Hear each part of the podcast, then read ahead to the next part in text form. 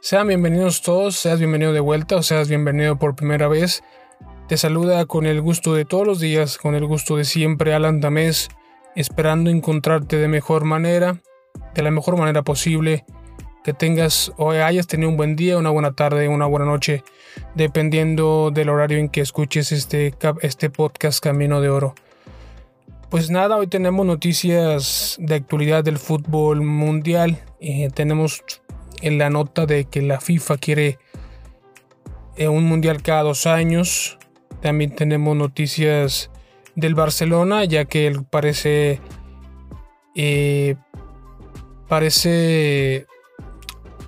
Pues ya seguro, ya parece un hecho el, el traspaso del Kun Agüero al Barcelona, un hombre de 33, 32 años que va a llegar al club Blaugrana para encontrarse y juntarse con su compañero, su amigo Lionel Messi y así explotar el ataque del Barcelona y así potenciar al Barcelona a una posible Champions League o una liga de España. Quédense conmigo, tenemos todas estas noticias y muchos más.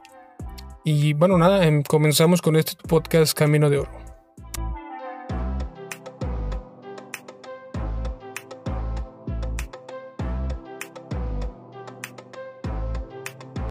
Y bueno, a ver, vamos a ver el tema de la FIFA, eh, porque es una noticia que salió apenas el día de hoy por la mañana, alguna, bueno, quizá por la noche, por ayer por la noche, pero es que en el Congreso Anual de la FIFA de este martes recién pasado, de 188 federaciones que participaron en la reunión, 166 votaron a favor de hacer un estudio para verificar la viabilidad de que la Copa del Mundo de Fútbol, tanto masculina como femenina, se puede realizar cada dos años en lugar de cada cuatro años. Las votaciones que se hicieron en base a una propuesta de la Federación de Fútbol de Arabia Saudita, la cual planteó estudiar la posibilidad de realizar el Mundial de Fútbol cada dos años, propuesta que interesaría a grupos económicos y a los dueños de los derechos televisivos. Esas fueron las palabras del presidente de fútbol de la Federación de Fútbol de Arabia Saudita.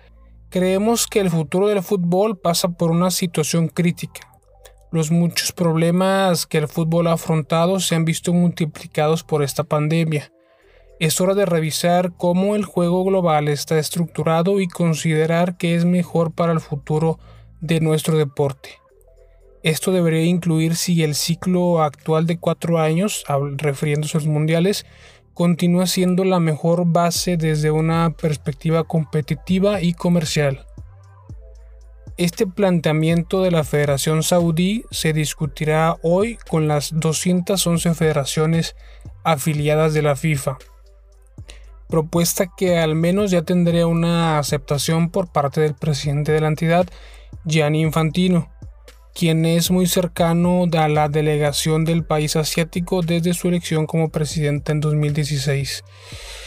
Ahí lo tienen, ahí está la nota, la noticia de que pues van a, a plantearse esa viabilidad, si es posible, si es conveniente cambiar el formato de los mundiales y en lugar de realizarse cada cuatro años como se han realizado desde su creaón, cambiar el formato y ahora hacerlo cada dos años.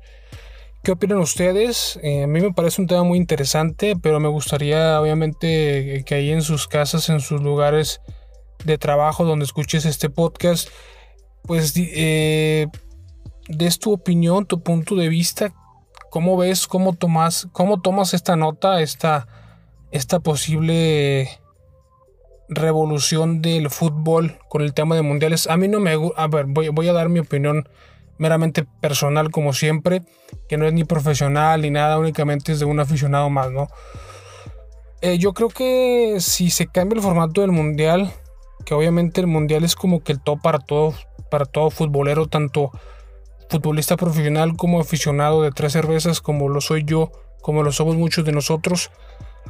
El hecho es de que esperar cuatro años para un mundial le agrega esa plusvalía, esa magia que, se debe de, tener en cada mundial, en cada sueño mundialista, porque aunque sea únicamente un torneo corto, eh, obviamente si tu país no avanza ni a cuartos de final, ni a octavos, etcétera, ¿no? Como el caso de México, los mexicanos somos los, las personas que más esperamos los mundiales, siempre esperanzados, siempre ilusionados, etc, etc, ¿no?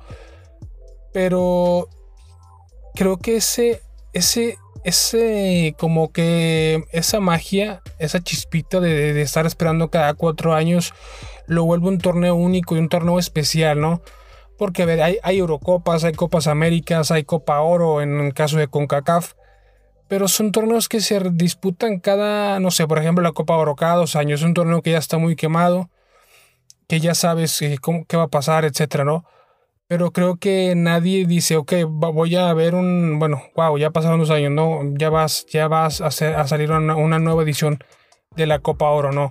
Igualmente la Copa América sí es muy famosa, sí es muy reconocida, sí tiene un nivel sorprendente con todas las figuras que tiene Sudamérica, pero tampoco es un torneo eh, equitativo con un mundial, ¿no? No es comparable con un mundial. La Eurocopa hay un poquito más, pero tampoco es eh, comparativa de un mundial. Quizá ahí lo que puede compararse un mundial, pues obviamente es la Champions League, que es donde están compitiendo los mejores clubes del planeta.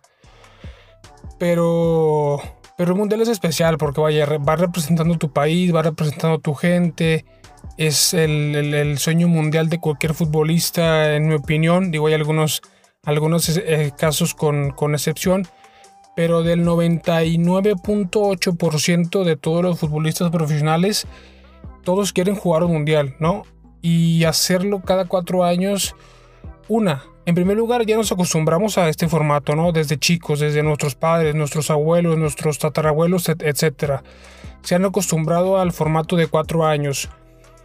Estar esperando esos cuatro años, cuando ya falta la previa, cuando falta un año, te emocionas. Cuando faltan seis meses, se hace el sorteo de los grupos y te emocionas el doble.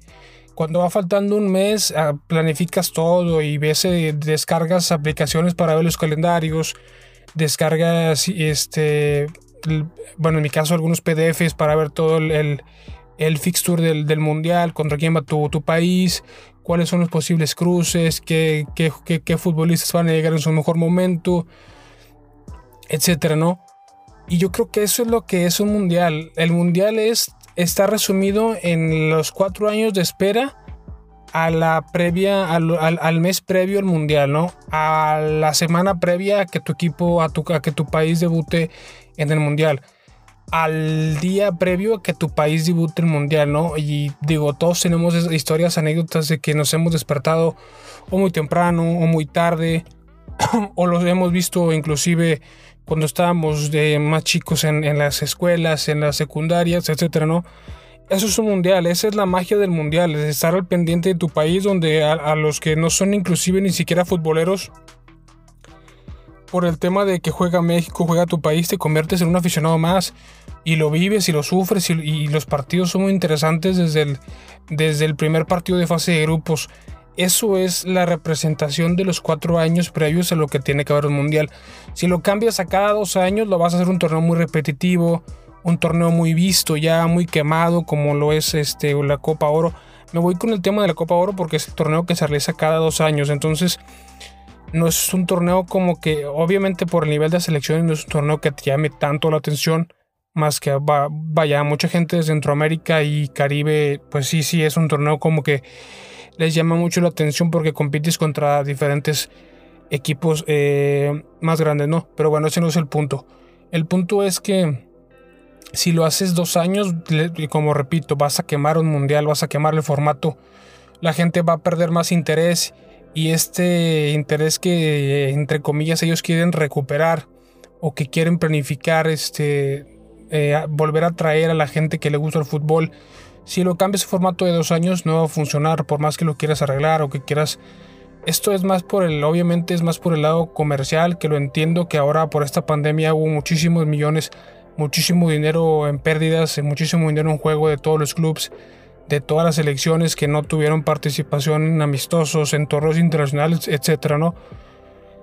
Pero creo que debe la FIFA empezar a preocuparse un poquito más por el lado deportivo, por el lado emocional, por el lado humano, más que por el lado de económico, más que por el lado del dinero, más que por ese, ese factor que yo entiendo que el fútbol actual sin ese dinero, sin, esas, sin, sin esos ingresos, perdón, pues está, es muy complicado, ¿no? Y es este, pues es complicado el panorama para el fútbol, pero yo creo que si sacrificas lo deportivo, el, atractivo, eh, por lo económico, siento que a, un, a un largo, a un proyecto a largo plazo, creo que la gente se va a aburrir, creo que la gente va a dejar de, de ver como que tan atractivo un mundial, porque les vas a quemar el sueño, les vas a quemar la idea.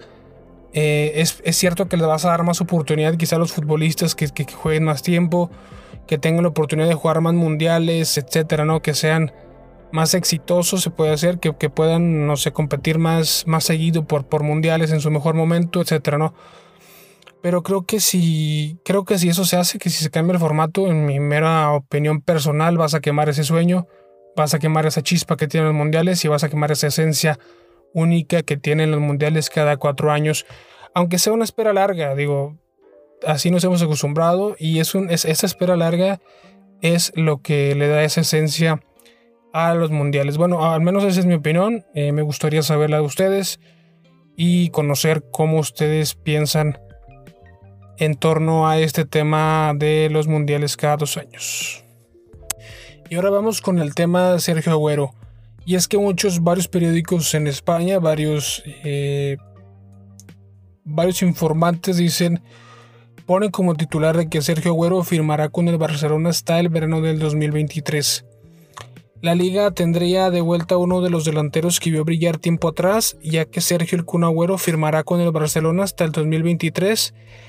Y bueno, por el momento solo habría un acuerdo verbal entre ambas partes, entre el City eh, perdón, entre el Kun Agüero y el Barcelona. Por ya todos sabemos que el Kun termina el contrato con el Manchester City. y es que semanas atrás el argentino se despidió del club inglés y de la Premier League. Incluso agradeció la experiencia que vivió alrededor de los 10 años que estuvo en su estancia en el club.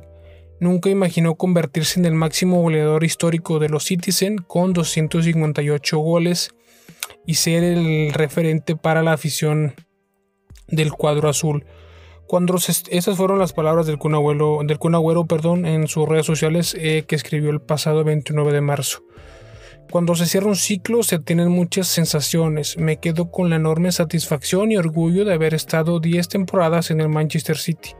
Algo inusual en estas épocas para un jugador profesional. De acuerdo con el periodista Cristian Martín, Sergio Agüero firmará con el club eh, Blaugrana hasta el 2023. Dicha noticia se haría oficial en los próximos meses. Y bueno, el futbolista de 32 años se convirtió en el máximo goleador extranjero en la liga inglesa por sus 258 goles y superó a Thierry Henry, exjugador y estrella del Arsenal. Además de que alzó 13 títulos, 5 copas de la liga, 4 ligas de la 4 Premiers tres Community Shields y una FA, Cup. Por si no fuera poco, también fue campeón de goleo de la temporada 2014-2015. Todo indica que Agüero no sería el único, atacante que arribaría al Camp Nou, al Camp Nou, perdón, según TUDN, ya que bueno, Memphis Depay, jugador del Lyon, también estaría o también sería confirmado como refuerzo culé a pedido personal de Ronald Koeman es técnico de Memphis en la selección holandesa, ya lo tuvo, ya lo conoce. Pero bueno, creo que el punto es de eh, el Kun Agüero al Barcelona. Muchos especulaban que el Kun iba a, iba a bajar de, un, de nivel, iba a bajar a un club de, de menor nivel. Inclusive se habló de opciones en Argentina, opciones en México, Inclusive hay, bueno, algunos rumores eh, chiquitos.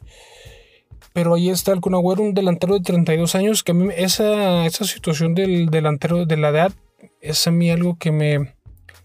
No sé, o sea, no termino de entender si es por... Es que Luis Suárez tenía, vaya, la misma edad, un año menos, inclusive que el Kun y no fue del agrado de Kuman, quizás sea por ahí, pero no sé, el Barcelona quizá tiene este pequeño fallo que es el hecho de que compra futbolistas, o no sé si sea fallo o si sea estrategia, no lo sé, no tengo ni, ni, la, más, ni la más mínima idea por qué el Barcelona se enfoca más en comprar futbolistas veteranos, obviamente muy buenos jugadores, no, no quito que, que el Kun sea un futbolista menor ni mucho menos, pero ya trajo a Pjanic de la Juventus con arriba de los 30 años. Ahora con el Kun Agüero con 32 años. Eh, el Barcelona ya dejó de ser, o bueno, últimamente no ha venido siendo ese equipo que se, que se caracterizaba por, por tener buenas, eh, buena cantera, la famosa masía del Barcelona. Y últimamente no ha tenido buenos futbolistas más que el, el, último de ellos quizás sea Ansu Fati, que es el que más ha venido destacando eh, a, corto plazo o a mediano plazo por ahí Ricky Puch, que, que no le dan la oportunidad tanto eh, Mingueza, que, ya se empieza como que a sentar como titular, pero tampoco es una, es una parte revolucionaria del equipo, tampoco es una parte tan fundamental de, este Barcelona. Pero bueno, a lo que voy, mi punto es que se ha comentado mucho a manera de burla, a manera de broma en redes sociales, a través de memes, etcétera. Esta cuestión de que Barcelona mucho, a muchos futbolistas mayores de 30 años, que eso para un equipo de ese nivel pues tendría que ser mm, poco entendible o poco razonable para sus aficionados, ya que ellos pues a lo mejor piensan en un, en un proyecto como todos los equipos en el mundo a futuro, a, comprar o a producir a los futbolistas de élite. El caso Haaland, bueno, Haaland se habló con el Barcelona, se fue ofrecido el Barcelona, Barcelona no pudo pagar a Haaland. Eh, Barcelona también se habló por ahí de que Lewandowski era la opción B si en caso de que Haaland no llegara. Pero no sé si el Barcelona lo haga por falta de dinero o por... Eh, no sé. O sea, simplemente no sé por qué el Barcelona se ha enfocado tanto en fichar. Digo, también compra futbolistas jóvenes. No digo que sea totalmente eh, partidario a comprar o a la, compra de futbolistas arriba de veteranos de 30 años porque ha traído a Sergio, a Sergio Dest, ya trajo también a Frankie de Jong del Ajax, eh, ha comprado a Usman Dembélé, eh, no esta temporada, pero ya hace varias temporadas cuando era muy joven. Y por ahí está, ¿no? Pero últimamente se, se, se le ha cuestionado mucho el Barcelona, como les digo, a través de estas memes, a través de redes sociales el cuestionamiento de por qué el Barcelona compra futbolistas tan grandes que quizá no le puedan rendir más que dos años eh, en, su, en, su prime, en su nivel más alto, o quizá tres años a lo mucho.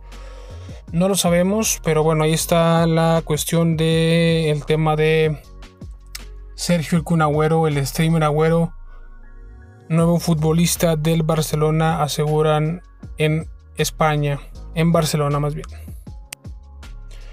Bueno, y del Kun Agüero y el Barcelona pasamos a los mexicanos en el extranjero, para ser exactos en Europa, y es que el Genk y Gerardo Arteaga jugarán la previa de la Champions League. La Champions League podría tener un inesperado mexicano en su próxima edición, y es que Gerardo Arteaga y el Genk de, Bélgica terminó en segundo lugar de la temporada 2021 con lo que obtuvieron un puesto a la tercera ronda de clasificación del torneo de clubes más importante de Europa. El exjugador santista ha sido pieza clave para que su equipo finalizara el año con 41 puntos, tres menos que el Brujas, campeón matemático a falta de una fecha de la ronda final. Con un buen desempeño, Arteaga ya levantó la mano para adueñarse de la lateral izquierda de la selección mexicano selección mexicana, perdón, donde actualmente juega Jesús Gallardo. Y bueno, Gerardo Teguita va a jugar Champions, bueno, previa de Champions, como lo hizo Chucky en su momento con el PSV, como lo hizo también por ahí e-, Eric Gutiérrez con el mismo PSV.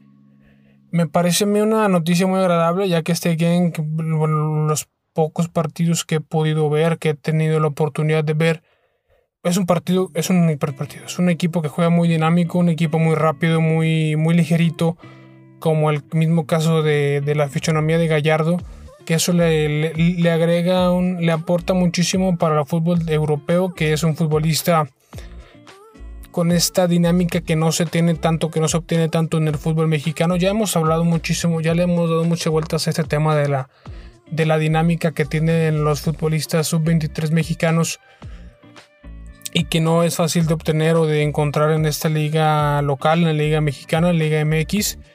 Y bueno, pues muy buenas noticias para, para los mexicanos, muy buena noticia para la selección mexicana, para el Tata Martino y para Jaime Lozano que lo va a tener tanto en Juegos Olímpicos el Jimmy y después posteriormente el Tata Martino para su proceso rumbo a Qatar y en el mismo Mundial.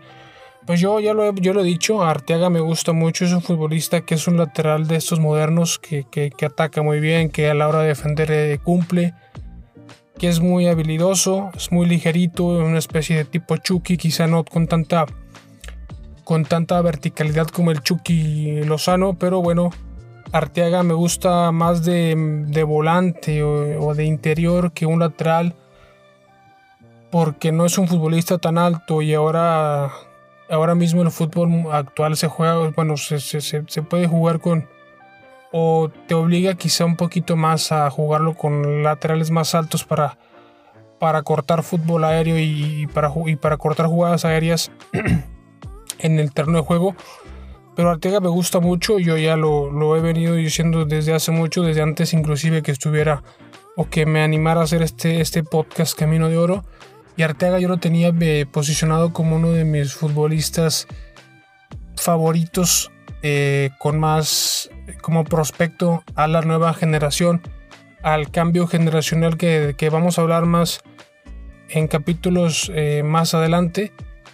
Y nada, ahí está la noticia de que el Genk de Arteaga va a jugar previa de Champions, que también esto le puede servir como un trampolín más grande para, para su carrera misma, ¿no? Para jugar en un equipo más grande. Eh, porque obviamente la liga de Bélgica no es una de las más competitivas de Europa, eso es una realidad que todos conocemos y si no la conocían, bueno, se las digo. No es la mejor, eh, no es el mejor nivel que puedes encontrarte en Europa, pero sí es un nivel a donde los otros equipos grandes o equipos un poquito más de quizá un nivel un escalón más abajo que los grandes perdón pues te pueden voltear a ver te pueden voltear a, ver que estás siendo el mejor del equipo que estás este, teniendo actuaciones destacadas que, que, te están considerando que te están volteando a ver en, en Bélgica y conforme te volteen a ver te van a empezar a voltear a ver mucha más gente no entonces es una proyección que puede alcanzar Arteaga, Gerardo Arteaga para un posible fichaje o para un posible crecimiento en su carrera futbolística allá en el viejo continente.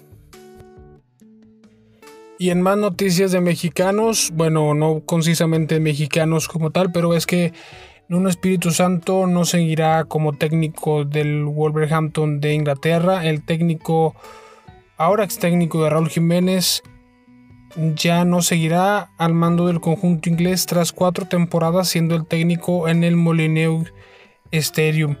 La campaña del Wolverhampton ha sido totalmente pésima, es una realidad que todos conocemos y si no la conocías te la cuento. No se han cumplido los objetivos marcados a principio de la temporada y tras no acabar demasiado bien la 19-20 la temporada pasada, se perdió en la UEFA Europa League en los playoffs eh, disputados en Alemania ante el, Sevilla. Además, y como el final de la Premier League no fue bueno, los Lobos conocieron que en la temporada 2021 no disputarían la competencia, ninguna competencia europea, ni Europa ni Champions. Fue un duro golpe, pues los logros anteriores estaban siendo positivos, venía un equipo recién ascendido de menos o más. Sin embargo, se llegó a ver la noticia como algo bueno, pues te ahorrabas algunos partidos y podrías pelear por mejores cosas en la competencia liguera, cosa que no sucedió. Eh, a falta de un partido para acabar la Premier League, la actual Premier League 2021 y por ende la campaña los Wolves ocupan el decimosegundo lugar con 45 puntos en su en su Resultados muy pésimos para una entidad que tenía intenciones de entrar por lo menos en puestos europeos, hablando de Europa League. No importaba que fuera la Conference League, la Europa League o la UEFA Champions League, pero se quería llegar de nuevo a competencias internacionales. Pero ese no se ha conseguido, por lo tanto, y pese a que Nuno no ha finalizado contrato, desde la entidad inglesa se ha decidido no seguir con el entrenador portugués. Ya cuatro años, bueno, perdón, más bien dicho, cuatro años después desde su llegada, Nuno abandona al Molineux con un buen bagaje a sus espaldas. Llegó al conjunto inglés en el verano del 2017 con el objetivo de ascender a la Premier y fue un objetivo el cual consiguió. Posteriormente ha estado tres campañas al mando de los Lobos en la máxima competición del fútbol inglés. En total 198 encuentros por lo que ha estado durante un tiempo bastante curioso en el banquillo inglés. Su último partido, bueno, conociendo que ya no seguirá, no afrontará su último partido como entrenador este domingo 23 de mayo a las 5 eh, de Inglaterra en su feudo en su casa el Molineux Stadium ante el Manchester United. La gente podrá acudir a un partido que como el propio Nuno ha explicado en rueda de prensa será muy especial para él. Eh, sin duda, sin duda está que su legado será eterno para un equipo que ha crecido durante cuatro años junto al técnico luso, pero a donde ya tocaba un cambio de rumbo en el banquillo, como en todos los equipos, como en todos los proyectos. Ningún proyecto es para siempre, lo conocemos más en el fútbol, que es un, que es un deporte de momentos, que es un, una aventura de momentánea, digo, entre más años dures que bien. Pero también, aunque seas inclusive muy exitoso, a la, gente le gusta cambiar de aires. lo, vivimos nosotros en el torneo local, ahora con el tema de Tuca Ferretti. No hay un técnico, no sé, también el otro ejemplo internacional, si no les gusta el del Tuca, también está el tema de, de Pep Guardiola que tuvo muchísimos éxitos, tuvo, duró ahí un tiempo con el Barcelona, pero Ningún proyecto es para siempre, ningún proyecto es eterno. Tarde o temprano tienes o el técnico o el, club quieren buscar aires nuevos, quieren buscar diferentes oportunidades, quieren buscar diferentes eh, maneras de jugar, etc. ¿no? Diferentes estilos, diferentes eh, retos y, demás. Pero bueno, ahí está. Eh, no sé en qué tanto puede afectar o beneficiar a Raúl Jiménez. Afectar, uno, porque Nuno Espíritu Santo era un técnico que era muy llegado con Raúl Jiménez. Vivió con él todo el proceso que tuvo del accidente, de la lesión. Vivió con él todo el proceso de la recuperación. Estuvo ahí con él al pendiente. Y lo tenía en cuenta, no lo tenía considerado. Eh, ¿Qué le puede jugar en contra Raúl Jiménez con el caso de Nuno Espíritu Santo? Eh, fuera de los Wolves. Le puede afectar en que llegue un técnico que no quiera a Raúl Jiménez, que no le tenga esa paciencia quizá que, se le deba tener a un futbolista con esta clase de lesión, que lo desplace un segundo término en cuanto a sus futbolistas preferidos, en cuanto a sus futbolistas útiles y quizá Ah, también digo, también hay puntos positivos que a lo mejor a, a, Nuno le van a dar un equipo en la Premier igual de, de, esa categoría que los Wolves. Y bueno, se pueda llevar inclusive a Raúl Jiménez si llega a funcionar o llega a regresar más bien en un nivel óptimo. Pues quizá por ahí se pueda dar una compra, una sesión y que vuelva a jugar bajo el mando de Nuno Espíritu Santo. Pues bueno, ahí está mi, mi, mi opinión, mi punto de vista acerca de la salida de Nuno Espíritu Santo del cuadro de Wolverhampton y, el posible, la, posible repercusión o no que pueda tener Raúl Jiménez después de su salida. Y bueno, eso ha sido todo por el día de hoy. ha sido un capítulo cortito, un capítulo conciso. Todavía no hay tantas actualidades de la selección mexicana tan relevantes como para, para informárselos a ustedes. Ya cuando sea, cuando vayan saliendo conforme el pasar del tiempo de los días, van a, surgir más, noticias, estoy seguro de eso, yo se los compartiré con todo gusto. Pero bueno, este es un capítulo que ha sido tratado más enfocado en temas o noticias de último momento del mundo en general, de los equipos europeos y de la cuestión de el mundial de la FIFA. Nada, espero les haya gustado, espero lo hayan disfrutado, espero hayan salido más informados de lo que ya habían, de lo que ya venían. Y se despide de ustedes Alan Tamés y nos vemos en un próximo capítulo. Camino de Oro. Gracias por escucharnos.